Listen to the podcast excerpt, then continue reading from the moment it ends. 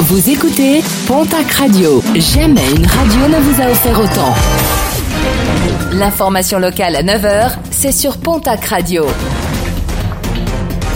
Bonjour Jean-Marc Courage Sénac. Bonjour à toutes et à tous. À quoi ressembleront les défilés du 1er mai demain mercredi? En ordre dispersé les précédentes années, les syndicats promettent une forte mobilisation pour dénoncer la politique sociale du gouvernement.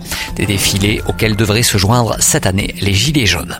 La grogne des parents d'élèves de l'école Sainte-Élisabeth de Saint-Pé de Bigorre, ils dénoncent la décision du directeur diocésain de l'enseignement catholique de fermer une classe de cette école qui n'en compte que deux. Une décision jugée injuste et prise sans aucun dialogue selon les parents d'élèves qui comptent désormais médiatiser leurs actions. Relaxé, poursuivi par un blogueur, le maire d'Oloron a finalement été relaxé par le tribunal de Pau. Un conflit de longue date entre les deux hommes suite à la révélation sur un blog de l'affaire des notes de frais. Une affaire qui avait entraîné l'ouverture d'une enquête par la procureure de la République, mais dont le parquet a requis la relaxe. Vous êtes filmé. À Tarbes, 38 caméras de surveillance supplémentaires vont prochainement arriver.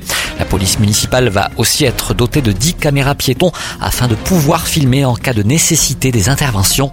Un investissement estimé à plus de 250 000 euros. Vos déchets vous chauffent. Un contrat de service public a été signé hier à la mairie de Pau. À la clé, la création d'un nouveau réseau de chaleur puisé dans l'incinérateur de l'Escar et bientôt dans une centrale géothermique. Le coût de ce nouveau réseau est estimé à plus de 50 millions d'euros. Il aura pour objectif d'économiser 20 000 tonnes de CO2 par rapport à une énergie fossile classique. Travail de nettoyage demain 1er mai pour la fête du travail, une action éco-citoyenne de nettoyage du lac de l'Arrêt d'Arrêt dans les Hautes-Pyrénées. Une opération qui démarrera à 9h30. De bonnes chaussures ainsi que gants anti-coupure sont préconisés. Un pique-nique géant festif sera ensuite proposé aux participants. Et puis clown, acrobate, trapéziste, jongleur, musicien, cavalier, magicien, atelier de maquillage, école du cirque. Vous avez rendez-vous demain, mercredi ainsi que jeudi pour rencontrer le grand cirque route de Cap-Verne à Lannemezan. Deux représentations au programme mercredi à 18h et jeudi à 15h.